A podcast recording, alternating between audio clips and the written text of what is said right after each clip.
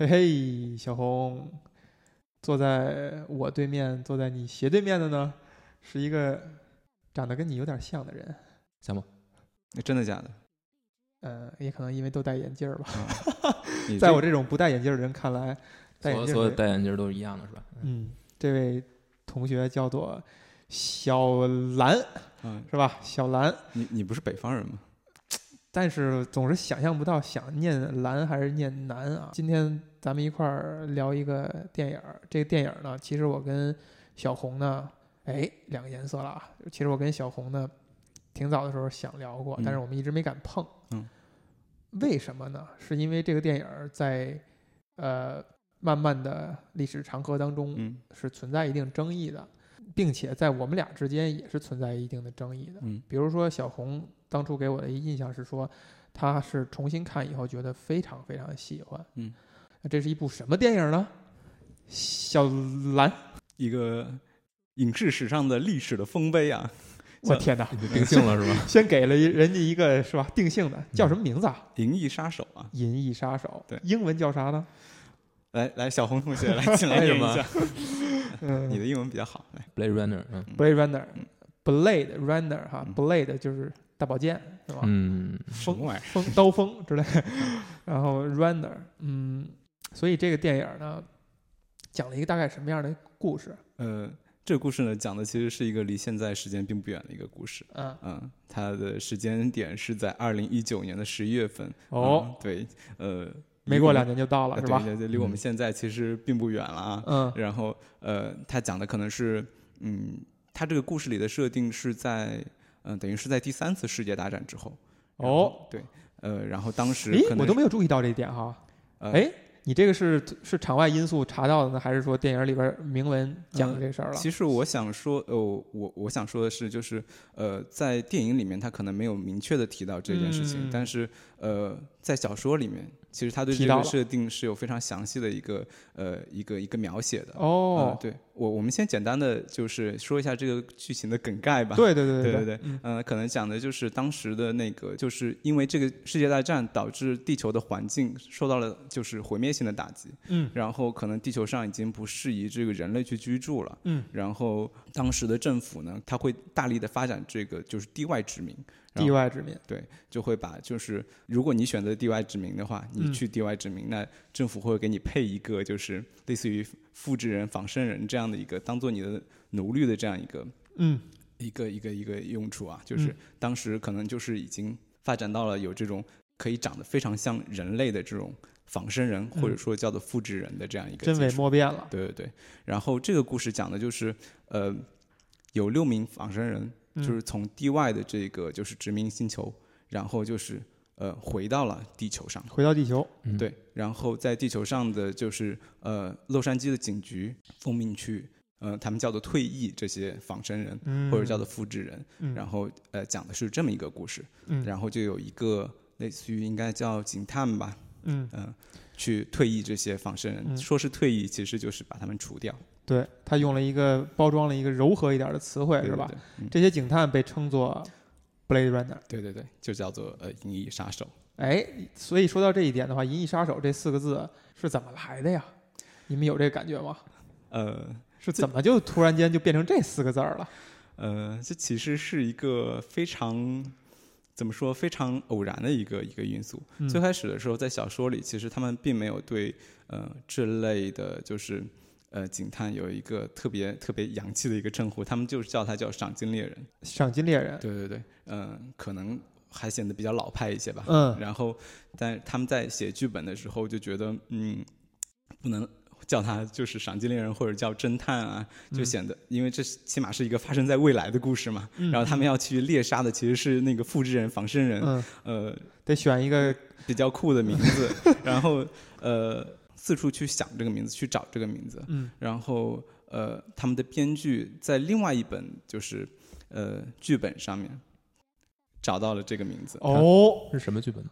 呃，这个剧本其实讲的并不是什么未来的科幻，然后特别的特别的先进，特别的，你你们猜是讲的什么？Blade Runner 是不是一个，反而是一个比较中古的、比较真的有大保健的时期的 故事啊。呃，倒没有大保健啊，他们嗯、，Blade 讲的就是呃，其实是一个就是倒卖医疗器械的这样一个。哦 Blade，其实就是呃那个就是手术刀手术刀，对哦然后就是去就是去倒卖去倒卖了这些，就是这部电影其实没有拍成，这部电影没拍成，对然后就贡献了这么一个词，是吧？对贡献了这么一个词，然后他们就觉得呃。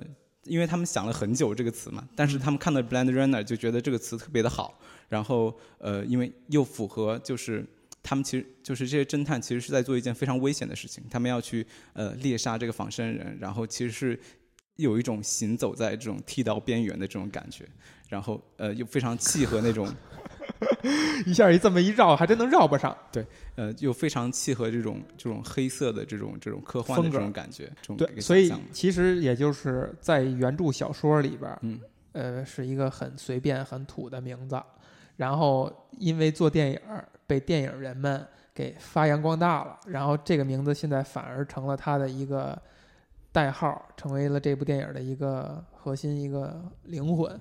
是灵魂吗？我我我觉得灵魂另有其他的东西啊。有意思啊！呃这让我想到了一点啊，刚才这个小南。小兰，我我好不容易想的这个绰号，然后被你的 暴露的隐私一览无遗。小小兰，啊，没有什么隐私，小兰那个说了这么一个背景设定，嗯其实这个设定，像我们我跟小红这种只看过电影的人是没有完全 get 到的，但是我注意到了一点，就是电影一开场的时候使了一大段字幕，嗯就描述这个事情，嗯有关呃仿生人啊，有关退役啊、嗯有关呃干这个事儿的人叫 Blade Runner 啊，嗯这种大段的叙述。嗯嗯你们对于看一部电影，在一上来给你看一大段背景叙述的文字描述，嗯，是一个什么感觉？星球大战也是。对你喜欢星球大战吗？立刻就能想到，就是《星球大战》把它做到极致了，就嗯它成为它的电影的一个标志。对，就是用一用一种在 Word 里你都不会使的那种 斜斜体的字，然后就啊作为一个设计师，我要反驳你啊。哎，你你愿意使？你愿意使是吗？呃，我觉得已经成为它的一种标志了，嗯这个就不存在是呃好或者不好，它已经成为一种符号了。就是完全从美感层面上，你认为你可以接受，呃，我完全可以接受。对，但这个美感层面是包含了一些它所应有的就地位的，给你带来的我觉得就是当一个东西它已经成为一种就是标志性的符号的时候，它可能就已经超越了这种美丑。哦。嗯那你觉得在这个《银翼杀手》开篇嗯，这些字幕会让你反感吗？我完全不反感。完全不反感。嗯小红，你觉得呢？我不反感。只有我那个，我我能我大致能明白你想说什么，就是很多东西如果它能用更视觉的语言去表述，融哎在它的叙事里面，嗯会可能会更好。嗯但是我觉得这个片子有些东西，如果你非要融进去，可能会破坏这个电影本身的一些东西。嗯就是比如说你要把它放在这个电影里面，通过人的嘴来说出来。就是所谓的好莱坞三段论。嗯其实第一段是说用一个快速的情节嗯展开这个世界所要讲的一些事情，嗯以及他们的矛盾冲突的一个点，嗯然后把人物立出来。嗯然后紧接着第二段是人物遇到了什么某些呃某些障碍，然后他需要成长。第三部分他完成了成长，然后解决了这个问题，对吧？其实好所谓的好莱坞三段论是留出了这么一个空间，第一步是用于做铺垫，用于讲世界观，对吧？如果我想《银翼杀手》的话，我会想是说一上来是不是安排就这么一场去退役某个东西的一个事儿，然后在他退役的过程中，人物之间交流，然后把这些信息带带出来。嗯，其实呃，你刚刚说到想把这个就是呃前面的这段文字啊，嗯用一个影像化的一个呃视觉的场景去表现。嗯嗯、其实我觉得《银翼杀手》是一个完全靠影像化推动叙事的这样一个一个一个一个影片啊。哎，如果所有的呃，但是它必须要有一个就是提纲挈领的一个告诉你前情提要的一个东西嗯放在前面，这个东西非常的实，直接全部都是干货，告诉你发生了什么，然后之后才有他们剩下来的就是你你有前情提要之后才可以。呃领会它之后，所有这种缓慢的这种哎，推进，然后缓慢的这种叙呃剧情的讲述，才能带给你这种这种你的意思是说，他不想用一个大量信息的开头引领你进入这影像世界，他反而想用一种氛围。这其实是呃导演擅长去做的一个事儿。我们现在回想，其实在，呃《异形一》里边，在一开场，其实相当一段也是很缓慢，嗯去营造这个氛围，然后慢慢悠悠的，信息量非常少，对，让你循序渐进的进入到一个他想要让你身处的一个状态，嗯然后再去展现这个故事。嗯，所以这是切合的。对我我觉得我我完全买这个账。嗯你我们刚刚也说到，它的其实它的剧情推进非常缓慢，然后所有的呃可能信息量都包含在呃语言的对话、人物的表情，甚至是场景上的某一些小的物件上面，嗯所以需要你呃非常去呃全神贯注的去看整个的场景给你的这个信息。嗯嗯，我我觉得可以先说一下，就是小说里的提供的这个比较实的背景。小说哎里其实呃说的非常详细，嗯为什么他们会做这样的事情，为什么他们呃有一些行为可能在电影里面你第一次看会觉得没有办法理解。对，嗯整个世界其实是经过了一次就是等于是核战争。洗礼。啊，对，但这种核战争不是那种灭绝式的、这种地毯式的这种核战争，嗯而是这种定点式的，嗯就是但是这种核战呃引发的这个放射性的粉尘，导致了地球上的这个生物的这样一个大批量的死去，里面所有的这种动物，嗯，然后都呃就是消失了，所以你在电影里面可以看到，呃，他们一开始看到那只猫头鹰，猫头鹰，呃，对他们会说，呃，那个德卡就是这个主角，他们会他会问，就是说，嗯，这只猫头鹰是真的吗？他说当然不是真的。嗯，对呃，猫头鹰其实在小说里有说是最先死去的一批鸟类，就是、哦呃，所以有一只猫头鹰其实是整个世界里面最珍贵的一个动物。啊，然后呃，你可以看到就是哦，德卡去追溯一些就是嗯线索的时候，比方说他去呃找一个玩蛇的一个女人，嗯就是他会从蛇的鳞片上去呃呃去找就是制造这个蛇的这个人，就是说里面所有的动物其实真正的动物已经非常少了，嗯，他们就是所有的动物其实都是人造的，哎，有意思啊，确实是他拿的那个鳞片以后，我觉得。如如果是我们想象的话，可能不会注意这种细节，嗯你不会太在意那个东西。而我还真是奇怪，他为什么会这么在意这个？其实就是因为这个世界上已经没不太有动物了。因为它可以通过鳞片，我觉得是它鳞片上面有呃，就是制造者的特殊的编号，它可以通过这个鳞片去找到。因为如果是一个真正的动物的话，你可能很难去追溯它身上的一片羽，毛，或者说所以我就说有这个要有这个设定。呃，对，是有这个是有这个隐隐晦的这样一个设定，对嗯对对，嗯嗯但是在电影中其实没有，并没有交代特别明确的交代这一点，还是比较隐晦。呃，对，所有的就是呃这种呃对动物的这种表达，其实是隐藏在动画呃就是他们的对话之中的。啊，对呃，他们会说这个呃猫头鹰非常珍贵，他们嗯会找这个人造的去呃蛇。其实在，呃小说里面，这是一个非常非常重要的一个一个设定，就是为什么呢？嗯、你你记得德卡他去呃鉴别仿生人或者就是他们叫复制人的时候，嗯使用了一个装置，嗯这个装置是呃就是然后他会嗯用这个装置监测他被试人的这个面部的表情，然后瞳孔的这种对呃就这这种这种这种嗯可能不同的变化吧，然后嗯通过问一系列的问题，嗯，然后去知道你是否是仿生人或者说就复制人。对，类似图灵测试，但是它是包装成了另外一一套体系。然后有没有想过为什么这个原理是怎么做的？因为他问那些问题，给我的感觉是一种比较杂乱无章的一个状态。嗯然后，如果是一个真人的话，他会引起他的情绪的波动，嗯就是他会想，哎，你这些问题之间有没有什么逻辑？然后你有什么，呃你是在有没有什么潜在要表达的意思？有没有什么潜台词？你会引起我的猜疑或者愤怒或者其他情绪。而如果你有这种情绪的话，说明你是一个正常的反应。而如果是仿生人的话，或者说是就是机械思维的人的话，他可能就是一问一答，然后不太不会波动。这是我对这个事儿的一个理解。嗯小红，你觉得呢？没有特别认真想过这个事儿。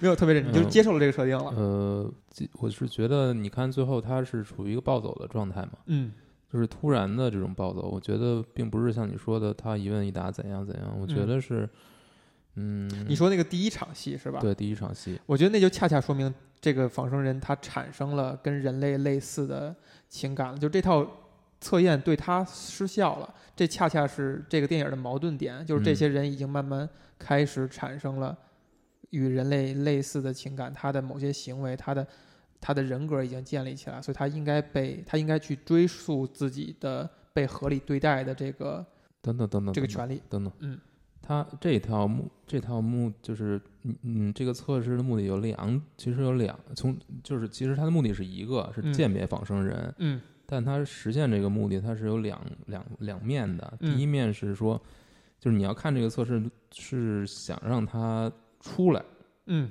还是什么？就是想想想识别出来，对吧？想识别出来。那应该你是能够让嗯能够让被试对象有一些明显的反应的。呃，这个世界上已经没有动物了。嗯然后呃，小绿刚才说的就是，呃，你可能觉得这些问题是杂乱无章的，但嗯是并不是这样的。嗯，他们所有的问题其实是都是和动物有关的。都是跟动物有关的。对啊，你可以看到第一场戏，他会问他你在沙漠中遇到一个海龟，turtle 是吧？对然后你把这个海龟翻过来，嗯会怎么样？人类其实是对动物有很深的感情的，他不会但是翻过海龟。但是仿生人的寿命有限，他的嗯记忆里面其实对于动物却没有这种移情的能力，哎，所以就是他会问一系列关于动物的问题，嗯然后根据人类和人类对动物的感情波动会更大一些，然后仿生人或者说叫复制人，他对于动物其实是没有这种特别大的波动，他们去如果要去对这种问题进行反应的话，其实是一种伪装，然后通过这种就是呃细微的这种鉴别方式，一通过几个或者说几十个的这种累积的问题，然后才能鉴别出来你是一个方式。我觉得是在书上首先是是很强调动物这个这条线的，对吧？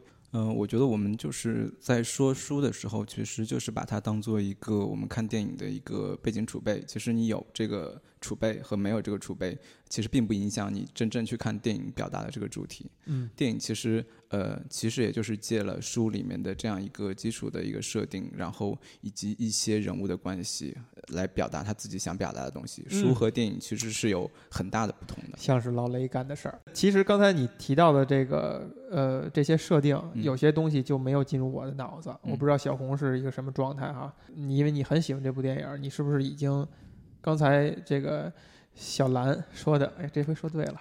小兰说的这些设定，你已经在脑子里边了。没在我的脑子里面，也没我只在你脑子里边是我只是上次看完之后，嗯就是观影体验觉得比较好。嗯，也就是嗯其实可以可不可以这么去说，就是他雷德利·斯科特没有做到这一步，就他没有把这条跟动物有关的这条线嗯做的足够明显到能让人有一个强烈的感觉呢？嗯，他是故意放弃这一点。故意放弃这一点要。知道，他第一个剧本就是呃，整个故事的第一个剧本，其实这个编剧是就想讲动物的这样一个。哦，对他其实他对于人性，他和对于这种社会，他并不感兴趣趣。但是雷德伊斯科特，我觉得他进入这个剧组之后，其实呃这个剧本改动了很多。那我觉得呃说到这一点的话，他应该是故意去放弃这一点的。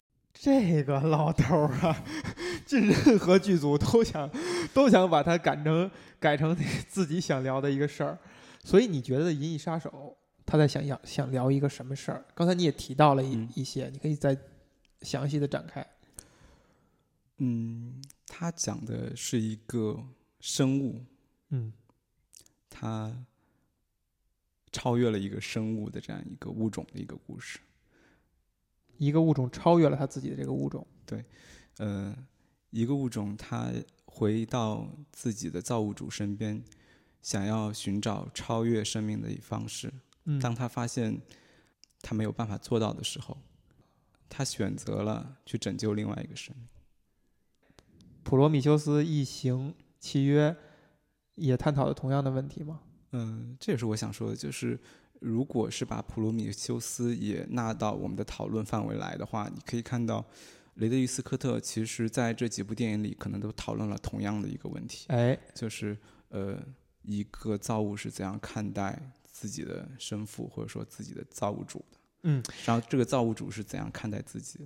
嗯，哎，这块儿我特别想展开一个点，因为呃，现在有一个争论说某导演嗯。跟雷德利·斯科特比，嗯。某导演是更有担当，他去愿意去开创，愿意去挑战电影的一些固有的类型以及固有的语言表达方式，啊，说雷德利·斯科特相比就是固步自封，只沉醉于老旧的那些东西，包括批评他的《普罗米修斯二》，就是《异形契约》，呃，在叙事套路上跟契跟《异形一》跟《普罗米修斯》都没有本质上的区别，然后所有的桥段都用的相仿的，嗯、那刚才像这个小兰说的，你觉得为什么雷德利·斯科特会这样去做？他为什么于为什么这么多年了，他还在执着于这个事儿，还在执着于探讨这个事儿？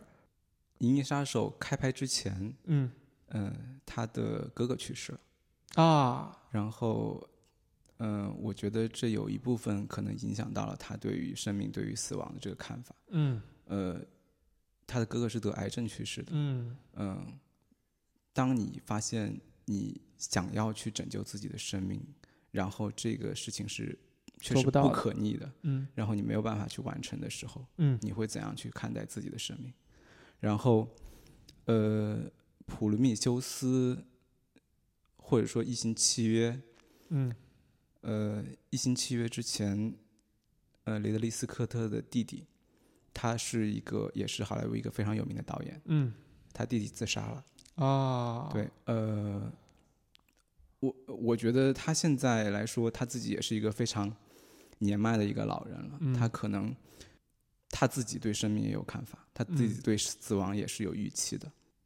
在事隔三十多年，他又来重重新开始讨论这些问题的时候，嗯，我觉得是他想站在我们这个物种的角度，有某种可能跟我们的就造我们的人造物主想去诘问这些事儿，想去探讨和和要求一些事情，就像呃《银翼杀手》里边这些仿生人，他去找到创造他的这些人，他想要更多的寿命，就把四年的这个这个限制打破。嗯，这是他的一个动力。我觉得是他思考的一个方向，但是这个事情，呃，我觉得我们在有限的时间内可能都不会有看到一个结果了。嗯我觉得他应该也是明白这一点的，但是他想在自己的作品中去表达一点，就是他自己是怎么样看待这件事情的。他在《异形契约》里面创造了一个全新的物种，通过大卫，嗯对，创造了一个完美的一个物种，物种上的更迭，他会觉得，我觉得他其实对人类本身是非常悲观的，就是他他可能会觉得人类的身体或者说，呃，人类的这个种族有局限。是是有自己的局限的。嗯，我觉我觉得他现在自己的这种这给人的感觉就是一个特别对生命特别悲观，然后非常灰暗的一个一个一个一个老年人。对。哎，小红，你有这感觉吗？他不是一直这样吗？你觉得是这样的？你看《异星一》，你不觉得吗？异星一，哎我真如果说不好如果跑到那个结局，那个结局还是应片方要求改的。嗯如果原来的结局，整个就全都死了对，就是这样。只不过那会儿不是大卫，那会儿是异形，后来换成大卫而已。他一直是这样。从《异形一》从这个《Blade Runner》到现在这么多年了，那你觉得他这么多年，他如果真是一直这样的，他能过得好吗？呃，其实拍完《银翼杀手》之后，他有很长的时间就是呃作品其实是起伏不定的。啊，对，然后我觉得他其实这些年，其实，在好莱坞，呃，虽然有拍过非常卖座的商业片，但嗯是其实离他自己真正想要达到的一些东西，其实是他是没有达到的。这种没有达到是说已经不被别人提供机会了，还是说他自己进入了一个创作的消沉期？就是我觉得啊，好像没那么多事儿可说了。嗯，我觉得真的就是他的年纪，他年纪已经没有 没有办法支撑到他又回到他自己非常巅峰去创持续的创造一个非常好的东西的时候，然后他呃可能这么多年都没有去得到想要的，现在也更没有机会得到。包括雷多利·斯科特自己都说，呃，《银翼杀手》是他非常个人、非常满意的一部作品。沿着刚才这个话题说，就是当一真正是当一个人在他内心的情感受到了这种他控制不了的呃事件引起的波动以后，他才能够在创作上得到一个最真实、最透彻的表达吗。雷德利·斯科特其实你他在拍摄正式拍摄这种电影长片之前，其实他呃已经是一个非常成功的一个商业广告片的导演了。嗯就是他其实是在就是这种拍摄的领域是非常专业的，嗯然后也是就技术层面完全过关。呃，对，就是你，我觉得是不管怎么样，他都会要求自己去拿出一个他认为好好的一个作品出来的。嗯，所以回到呃《银翼杀手》，有一个情节是被大家反复讨论，而且还有一些场外的信息，就是最后的结尾，嗯。那个所谓的仿生人的那个大反派吧，嗯。就是我们先暂且代称他为大大反派，他在最后临终结生命之前有一大段的台词，嗯。这段台词呢，在你观影的过程当中，你会觉得很飞，很嗯飘，然后你会觉得有点儿抽抽离，嗯，当然之后你看到一些场外的信息说，这个台词是这个演员本人在开拍之前自己写好，然后拿给雷德利·斯科特说我想这样去说，嗯。然后导演觉得嗯不错，然后就这样去说了。其实它包含了这个演员对他整个电影制作过程的一种自己的一种理解，而且现在被证实，大家喜欢这部电影的人都会非常喜欢这个这个结尾，也就是说，他的表达是跟就是这个演员自己的表达是跟这个电影是切合的。你你会这么去看这个事儿吗？我觉得一个作品是否成功，包含了太多的偶然因素，但是这个偶然因素是是有一个东西去控制的。嗯雷德利·斯科特，呃，为什么会同意这个演员去使用他自己写的台词？嗯他对这个演员的挑选已经决定了，他啊会认定这个演员可以拿出非常好的一个东西，不不管是表演，非常好的创作状态。对就是呃，这个就是他对于其实就是他信任的人，他会给他以非常大的一个自由度。这个演员其实最开始来的时候，呃，他会给就是那些仿生人嗯挑选完之后，他会最开始试镜的时候，他会让他们自己去选服装。你觉得这个角色嗯会是什么样子？你觉得这个角色应该是什么样子？你自己去做。里面有一个 priest，就是那个会做体操的这样嗯一个、一个呃，就是仿生呃复制人。嗯呃，这个体操的元素是呃这个演员自己带来的。这个哦演员小时候有体操的经验，嗯当时面试他的时候正好在一个体操馆，嗯然后呃他说嗯。他说你有什么，你你有什么想给我看一看的？他说我小时候会体操，那那你你体操是什么？然后他就自己翻了一个跟斗，嗯，然后这就是这元素就被保留了。元素就整个就运用到了这个角色当中，就是像 Roy 像这个这个角色，就是最后那个就是在雨中嗯死去的这个仿生人，嗯，呃，他呃最开始来的时候，嗯呃自己就剪剪了他自己觉得应该是这个角色的一个发型，就嗯直接过来了。他然后里面所有的表演，其实他会跟雷德利·斯科特说，就说我认为这个仿生人他应该是什么样子，这个角色他应该是什么样子，他想给这个角色增加一些调皮的或者说是童趣的东西。那雷德利·斯科特信任这个人，你就你就加呀。你觉得哈里森福特在这部电影里面，他有共，他是一个什么样的演出状态？哎他完全没有共同创造，呃，但是这个是雷导故意的，就是哈里森福特是一个非常专业的一个演员，就是你让他完成的一些动作，就是完成的表演，他会非常的精准的给你完成。让我觉得是，呃，就是我们刚才提到的两个，就是复制人他的嗯表演，嗯还有哈里森福特的表演，以及我另外一个复制人 Rachel 的表演，嗯呃，雷导对他们的就是要求其实都是不一样的。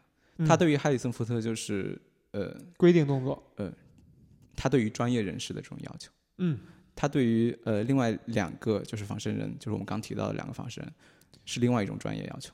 就是让你呃参与一些嗯创作更更详细的说一下嘛？就是他对哈里森福特是做的怎样的要求？哈里森福特在整个拍摄过程中其实非常不爽，因为之前他在拍《星球大战》还有在拍《印第安纳琼斯》的时候，呃，导演其实都是和他有非常共同创作这个角色的这样一个一个一个一个一个想法。他自己其实也是很想共同创造，就是和雷导一起共同创造这个角色，嗯，但是雷导不给他这个机会。哎，这是为什么呢？因为他知道哈里森福特是一个非常专业演员，他就是呃，他觉得他不需要对他做太多的这种指导，他会自己去做一些事情，你只要完成这个专业的要求就好。那呃，那为什么哈里森福特会感到不满呢？他希望去和雷公去一一起去交流，去创造这个角色，但是雷导不给他这个机会。嗯，呃，你我我觉得可以说一下，就是 Rachel 吧，就是另外一个复制人。嗯。这这个就是这个演员其实没有任何的表演经验，嗯，新阳，啊，对，肖恩阳，嗯。对，然后就是呃，雷导对他的关注比哈里森福特要多得多。因为他没有表演经验是吗？对，嗯。那然后就是他可能对他的表演上的这种要求会要求的更细，要嗯怎么样去做，然后或者说怎么样去呃调整，怎么样去去诠释这个角色，他可能嗯会对他要求更多。就是我是觉得，就是他对不同的演员是有不同的这种调节方式，可能嗯他对哈里森福特用他自己认为合适的方式，但是可能结果并不好。可能那个福特觉得不合适，对吧？呃，其实我觉得这就归结为他们 chemistry 没没碰到一起。那你说意思是说，哈里森福特其实对对这个那他为什么会同意接拍续作呢？完全从钱上的考虑，我们都知道，哎，这个事儿啊咱们拉回一点儿，嗯我特别想探讨一下哈里森福特在这里边的表演。嗯就你们俩对他满意吗？对他这个角色满意吗？我我其实对他的某些表情并不并并不满意，啊，就是他他小红你觉得呢比？较硬的地方，他其实呃我刚刚就是哪哪些表情你觉得不对？有一些刻意的表情，我不知道他这种表情是从哪里来的，就是我跟你是感受是一模一样嗯。嗯就是我举一个例子，就是最开始他在雨中好像是吃面抖抖了报纸吧，嗯然后去嗯吃面，嗯。吃面，然后后边有人来逮他，嗯。然后他听完以后，嘴角有一个这种他福特年轻时候标志性的笑容，翘一下嘴角，嗯。让我看了以后极其的反感。我觉得这个动作只属于只可以属于呃那个那个韩 Solo，嗯他这样处理就是一种很偷懒儿、很很很不负责任的一种一种处理方式。当然，这个有点有点过过分夸张了啊，夸大了，就把他这一个小的细节，我就只看这一点，我就觉得哈里森福特是一个没有演技、不会表演的人，他只是机遇好，而再加上他的外形、气质各方面，在那个时期是属于很很出色的，然后很有观众缘。哦就纵观哈里森福特的所有电影，我我 我没我没有纵观他的所有电影，但是我觉得不可以从这一点上就去否定他的整个的。这是一个程序员的思路啊。行，小小红，你说呢？你觉得呢？你对福特满意吗？在这电影里？我觉得你说的这些，嗯就是包括我们对其他片中的生化人的这种演的到底好不好，只只说生化人是吗？呃，包括他在内，他也是是哎吧？干嘛？不能这个我们待会儿详谈这。可以详谈吧。啊我呃，那就先说其他生化人，我觉得他们表现成什么样，我基本上都可以接受。呃，因为觉得因为他就是因为一个非人。什么是生化人呢？你不知道，嗯这是看他的演演绎的，他可能嗯演绎的怎么怎么怎么法儿怎么都行，嗯这个你你也没有什么可以说的。嗯只要跟人不太一样就行。那你觉得福特在里边的表演是做到了跟人不太一样这一点吗？我看片中，嗯，哈里森福特给我的感觉是有点游离的，有点游离。哎，这个词儿还是挺挺准确。呃，就是你可以说他跟人，或者说处在那个环境下的人，可能你预期可能会是这样，或者他从他的经历来看，你觉得都是符合逻辑的。嗯但另一方面，你也觉得，如果他如果他是个仿生人的话，嗯也也可能也合合理，就是他这种不像一个特别有生命力的这么一个人，嗯而是一个凡事很被动，然后没有什么主观的这个，就是很像，就是很不像一个，又不像一个特别有活力的这么一个人，有点行尸走肉这个状态。嗯，你觉得也有可能是这样？也是切合的。对你，你我觉得是可以说说得通的。嗯所以看这个电影，你就因为你对仿生人你是没有一个标准预期的，你不知道他们应该是什么样的。嗯，嗯，你就不会对他有一些评判。你就无法对他也没法做一个评断。你说他演的好不好，演演技好不好，就是他在某个时间点应该做出什么样的。嗯，他不是人，你怎么你怎么去说他嗯应该什么样？所以说到这儿呢，就是咱们就说迪卡这个角色啊，嗯刚才咱有一个小的哎爆点是吧？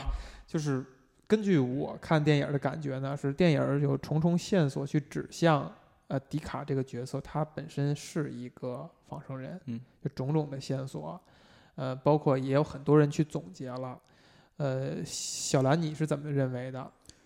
呃，我我虽然呃认同他是一个仿生人啊，嗯但是我觉得还是保持一种开放式的结尾，会、哎会会觉得会有意思，会有意思一些。哎，所以这就是衍生到这么一个问题，就是迪卡是不是仿生人，对理解这个电影儿有什么区别？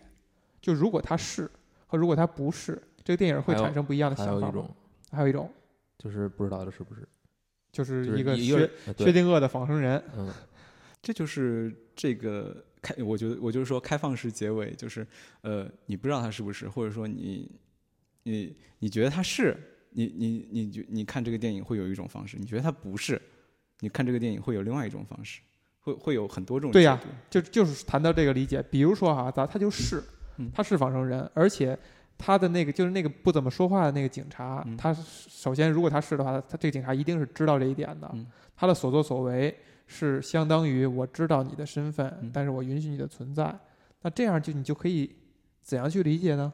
呃，其实我们都都认为他是仿生人，是吗？嗯。他是仿生人，嗯。那我们怎么样去理解那个警察的行为，以及他警察所代表的整个这个公司的行为？就是你觉得警察这个信息是瞒着公司的，什么最后的这种这种就是他知道就是他知道迪卡嗯是仿生人，并嗯且放了他一条生路，这事儿是代表的公司行为，还是警察个人的行为？当然不是公司的行为了。哎，那如果这样的话，那就是我们就需要去理理理解警察这个人物了。嗯呃，警察这个就是 Gaff 这个这个角色啊，嗯呃，从头到尾他说着一种没有人听得懂的语言。嗯他呃，他其实说的是匈牙利语，嗯 就是其实就整个片场也不知道他在说什么，他自己去他自己去学的匈牙利语，自己自己自己念的这个匈牙利语的台词。哦，这么有意思啊！对对对，他的存在就是要给你一种不确定性，就是呃，他和福特就是整个剧本一起，让你对这种结尾的开放叙事有这种模糊性。我就我就不要不要不要去试图理解他的行为模式，就是呃，你保持这种模糊性，保持这种开放式的这种想法，我就觉得就很好。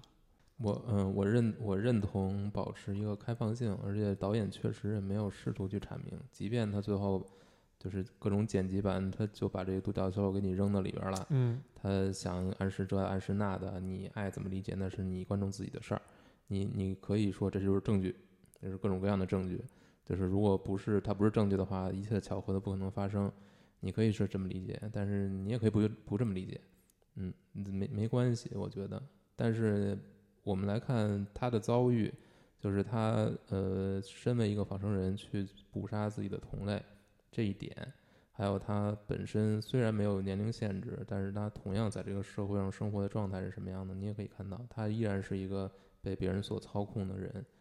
就是他虽然虽然虽然你可以说他的阶层在其他的仿生人的上面之上，他去捕杀他们，但他依然在人类的下面，就是在这个公司或者说公司的体制下面。他是不是人类？是不是仿生人？如果即便他是人类，他在这个世界中的遭遇就会好一些吗？也不会好好很多，那只是比现在可能好一点。呃，那个到故事的最后，你看他是不是仿生人，并不会改变他的命运，他都都是在这个社会里面，这个很糟糕的社会里面活着。所以，你你说他是仿生人，就是那可能更悲伤一点，他把自己的同类都杀掉了。呃，如果他不是仿生人呢，他也依然很悲伤，就是他在做这些事情，也没有让他变成一个生活的更好的人。虽然最后他走了，放他走了，但是你你认为放他走这个行为，就一一定意味着以后不会去捕杀他吗？嗯你你也不知道，你什么你你也没法做出判断，所以我觉得这个，所以所以所以你你看这个迪卡德这个人物，你你还是觉得他很悲，就是很可悲的，他活着不像一个人，就是即便他是一个人，他活得也不像人，嗯。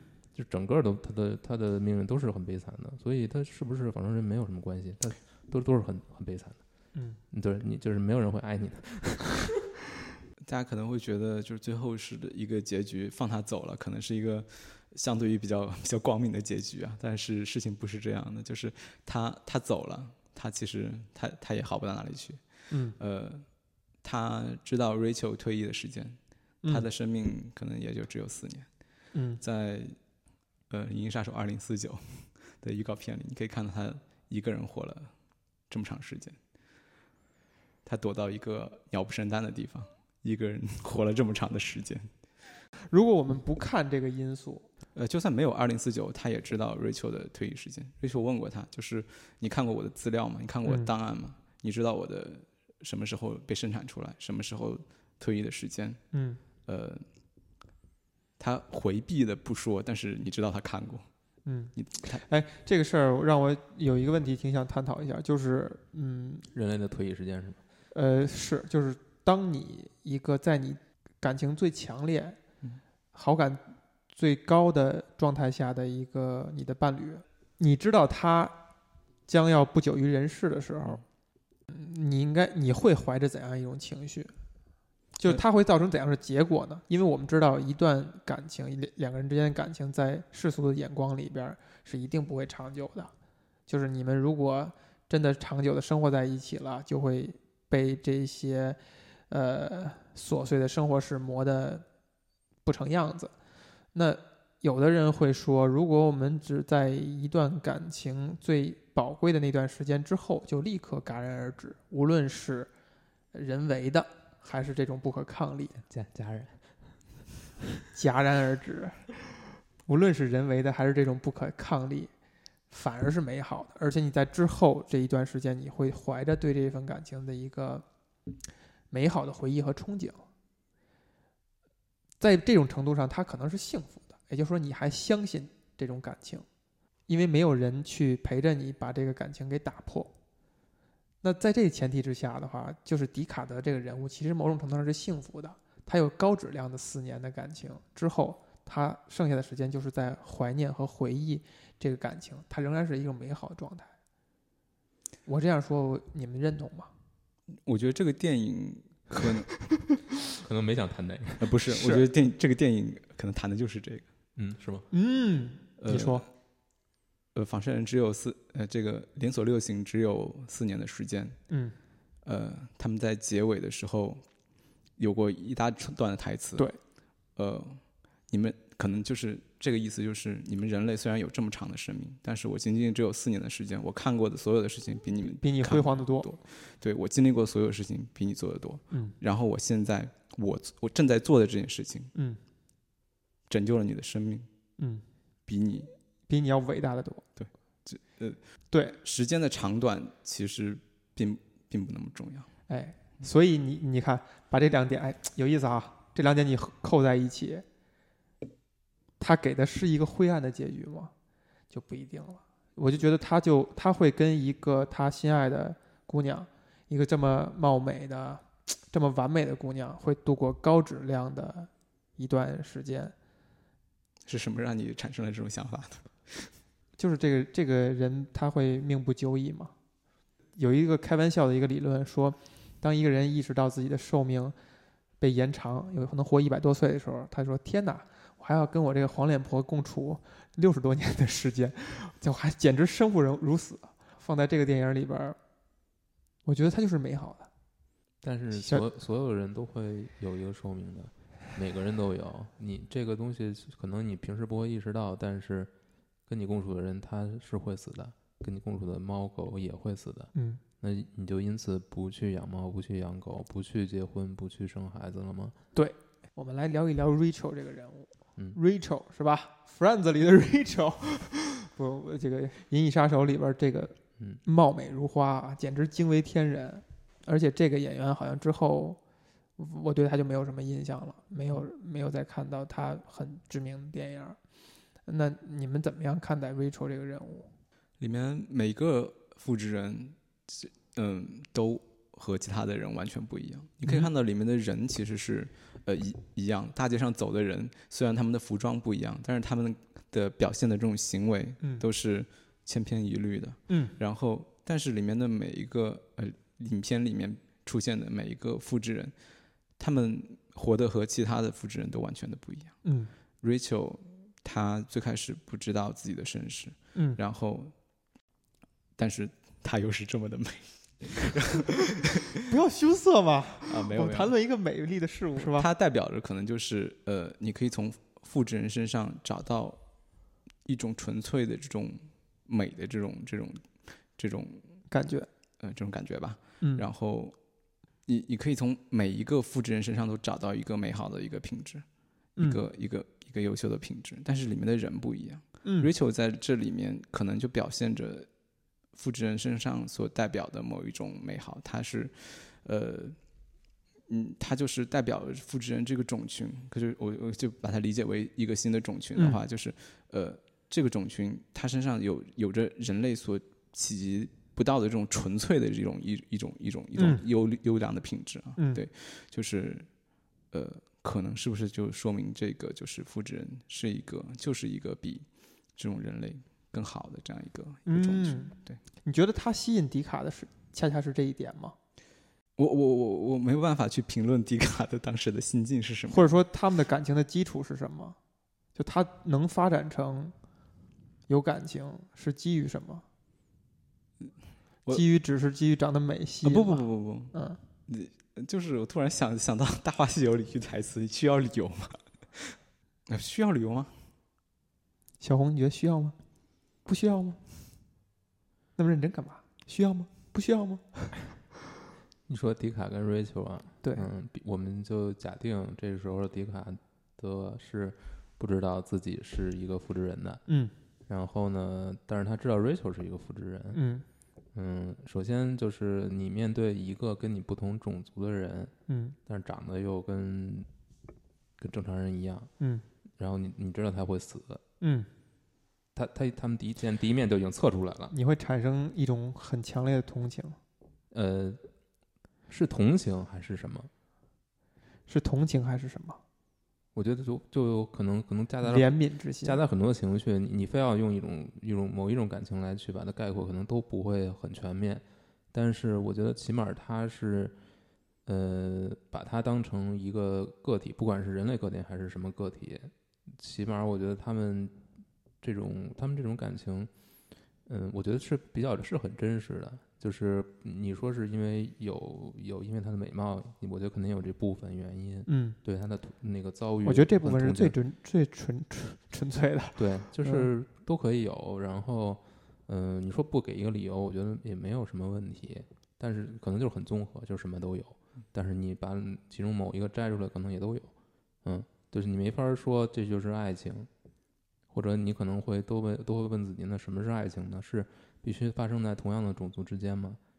哎，好像是。嗯 不一定，也不一定。嗯嗯，就是有所以所以最后就是你可能说说不出来它是某某一种感情了，但是你你觉得，我我觉得就比如说你看迪卡德现在生活这个状态和他身边的所有这些人，他突然遇到这么一个算是异性吧，那我觉得他最后选择了跟他一起共处，然后选择救他走，都是一个你可以去理解的一个一个选择。我们知道，马上今年就要播这个《银翼杀手二零四九》啊。首先，这个名字我觉得经过刚才小兰的提醒，呃，还挺有意思的。就是人家原呃原作是发要发生在二零一九年，是吧？这一下呢就是二零四九，三十年后，三十年后，嗯，而原作要达到那时间呢，在我们在这部电影要演的时候呢，还没有到来。嗯，哎，这三个时间点就有一定的趣味性在。所以，关于这个新的这部电影，现在有什么信息是值得玩味的呢？我我很担心啊，你们担心吗？你很担心，呃你你你不是很信任维伦纽瓦？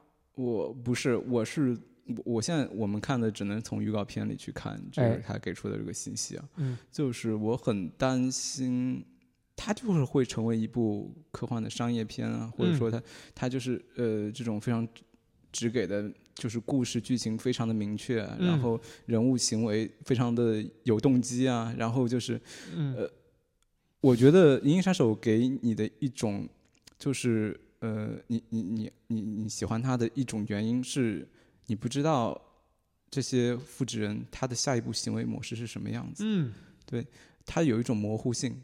嗯，呃它就引发你想去思考，想去琢磨。呃，对，就是呃，我很怕就是呃，二零四九它会偏向于商业上的考虑，把它拍成一个呃纯正的机捕杀机器人，或者说机器人和人类关系呃博弈讲的这么清楚的一个片子。啊，那其实这件事情就会让那你觉得它破银翼杀手坏了什么？它破坏了这种模糊的美感。一就是原版的《银翼杀手》，呃，不管是从呃美术布景，还有是从人物的这种关系，所有的东西都是模糊的，嗯甚至于连结尾都是开放性的。呃，你可以从里面每个人的行为上去解读出很多的东西，但是我不知道续集现在怎么样，但是看起来的话，他想要有一个非常明确的起因。经过、结果，然后爆炸式的过程，然后我就实在是 其实维伦纽瓦确实是这样一个导演，就是他的，嗯，他的片子很直接、很明确的。呃，我刚才想问的是说，你觉得这种模糊性，它嗯让你认为好是为什么？因为这其实是你和影片有一个互动。如果这件事情所有的事情都像，比方说都像语文课本一样告诉你这个事情应该是什么样子的话，那我去看语文课本就行了，啊是吧？对啊，那我就看 小红，你觉得呢？就是呃，《银翼杀手》这部电影让你喜欢的点，包含刚才小兰说的这个模糊性吗？我更对我来说，呃，我觉得那肯定有，就是很嗯多事情不可预期，然后很多事情超出你的预料。比如嗯说这个仿生人的行为模式是显然就是他会做什么，然后你永远会有一种突破你预期的感觉。尽管这种预突破预期的感觉不一定对对观影体验是一个呃特别愉悦的体验，有时候让会让你觉得很不舒服的。嗯嗯，但是我觉得，嗯、这一点肯定肯定会比一个平铺直叙的所有东西你都能猜到点肯定是要好的。这是一个讲故事一个基本的原则，嗯就是你要你要超出你要超出受众的期待这个期待。嗯但我觉得从刚才小兰讲的这个，我更想问的一个问题是，你们觉得电影是一个互动式的媒体吗？好问题。你们觉得它跟游戏有什么不一样？你觉得，呃，就说《银翼杀手》这个初作，它留下所有这些空白，让它变成了一个互动式的媒体吗？媒介吗？嗯，它让它成为了一个争议之作，就会有人愿意为它去呐喊，为它去告诉所有人它好在哪儿。你觉得这些是因为这个作品拍成这个样，所以会变成这样，还是说那只是一种文化趋势，那是作品之外的？我觉得是因为作品拍成这样了，这个跟咱们没有在一开场收录进去的谈的那部分内容有关，就是我我们去认真的消费一个东西，就其实《银翼杀手》刚才就做到了这一步，就是你如果不认真的，你无法消费，你消化不了这个东西，你甚至会产生反感，你最多就看画面，你觉得哎，他选的这个色调，选的这种氛围。是有它独特的品味和美学体系在的，但其他的你就觉得云里雾里，然后你就不会产生一个很良好体验。但当你去认真的去消费它，包括你要花时间可能去看它的原著小说，去补充一些呃帮助你理解的背景，以及你会仔细的去琢磨每一个人，他如果是仿生人，那我怎么理解他的行为？如果他不是，我怎样去理解？就你会花。很多的心思，那这个消费过程反而产生了大量的意义。其实我想问小红的是，你觉得什么是互动？你可以定义一下吗？对啊，这是一个就是我我一直没有想明白的事儿。嗯，就是你说电影拍成这样，然后它有很多种解读办法，导致这个文本同样的文本，在你面前的意义是截然不同的。就结果不同了。那小说也可以做到，对，游戏也可以做到。那游戏可能更可以做到了，更可以做到了，嗯对吧？因为你操控方式不一样，你带来的结果是不一样的。那所谓的互动，所谓的游戏是一种一种它的它的卖点是互动，这个这个说法根本都不成立了。所有的文本都可以实现互动，对，所以这个词儿就不能泛化了，就还是要狭义化，就这种东西还不能叫做互动了，嗯对吧？就是其实相当于是理解，就是每个人对这个事儿的理解不一样，你把嗯这个泛化成了一种嗯互动。那我们那那比如说小兰，你对二零四九的期待是你希望它能够保持这种理解层面的开放性，你觉得这个是这部电影最值核心，值得称道的地方，尽管可能人和另一个物种之间的这种冲突，可能在当时还是很新鲜的，但是嗯现在你看，在契约里面已经不被人家当做一个嗯，很值得称道的事情了。但是你觉得这个是它最重要的吗？就是这种这种理解层面的开放性，是这个片子最重要的部分。你希望它能够延续到最后。我我希望就是它有一种统一的气质，嗯呃，就是它如果真的变成了一个就是呃呃，其实原版的剧本也非常简单，嗯，就是呃机械警察去追杀方式也是只给的，对，呃，就是其实这个剧本你细琢磨的话，就是这样就就是很简单的一个一个剧本，嗯，呃，但是你真要把它拍的这么直给，呃，《银翼杀手》不是就不是《银翼杀手》了，嗯，可能就是另外一个。不过那就更符合《银翼杀手》这四个字了，可能。所以你觉得它更就是这部电影最值得为人称道的，其实是它的拍摄手法，就是如何去呈现一个故事，就是它的形式感。嗯，小红说的这是有一定道理的，这个问题也有一定道理。就是其实他要讲这些东西，如果我们用直接的方式也能拍，要最包括最后这个所谓的大反派临死之前，如果这几句话是咣咣咣直接说的，说你们人类怎么怎么样，你看我是吧，比你我觉得这不是一个不好的事情。呃你说哪种不是一个不不好的事情呃？不，我我就说他的拍摄方式并不是一个不好的事情。你说直白的方式，还是说现在这种方式？呃，我我就说《银翼杀手》的拍摄的嗯方式不是一个不好的事情。嗯呃，其实不管是哪种媒介，它其实都是希望你跟他有一定的交流的。我把这个事情嗯完全的跟你说明白，那就成漫威爆米花的电影了。这地图炮开的，可以可以，对，嗯我们放在电影市场上，嗯更多的人是这样期待的。就是我，就是其实还回到刚才咱们那问题，如果你只是抱着娱乐的心态去消费一个东西的话，那他的期待就是这样，就是你别让我琢磨，我就看明白了，爽了就得了。对一一直都是这样的。《银对翼杀手》为什么最开始上的时候票房，这么惨？嗯就是大家对于一部哈里森福特演的这种呃呃，有一定的就是追杀机器人的这种片子，他会有什么期待？这个导演的上一部是《异形》，你说我会有什么期待？给我的感官刺激，给我的这种这种动作的这种刺激，嗯，我希望看到的是一个什么爆米花的电影？可能嗯，呃，雷德斯科特给了他另外一个东西，那他，但是这成就了《银翼杀手》。